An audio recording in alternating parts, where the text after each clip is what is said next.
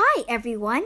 Today I will read a story called The Berenstain Bears and Mama for Mayor by Jan and Mike Berenstain. Clunk! The bear family's car hit a hole in the road. Bump! The car hit a bump in the road. Someone should do something about this road, said Mama. Yes, said Papa. But who? Back home, Mama thought and thought. I know what to do to fix the road, she said. I will run for mayor. Good idea, said Papa. Hooray! cried the cubs. Mama for mayor. So Mama went to the town hall to sign up to run for mayor. Papa, brother, sister, and Honey went with her. They were going to help her run for mayor. The whole family made posters that said, Mama for Mayor. They put them up around town. The family made buttons, shirts, and hats that said, Mama for Mayor.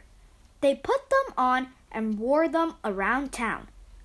Papa put up signs on their card. He drove around town shouting, Mama for Mayor.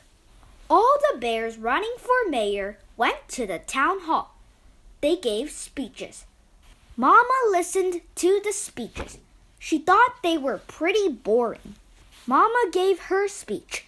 She said she would fix the road.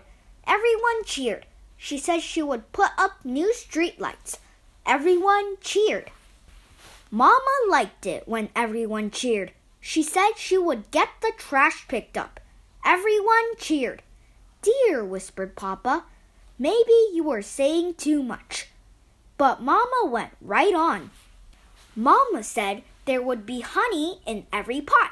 She said there would be salmon in every stream.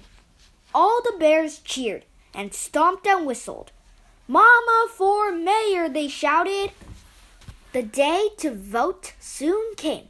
Mama and Papa voted early. So did the other bears running for mayor. Mama went to the Burger Bear for breakfast. She shook hands, she kissed babies, she posed for pictures.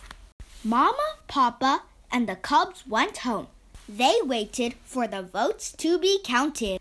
Later, they heard shouting outside. Hooray, they heard. Mama wins. Mama was the new mayor of Bear Country.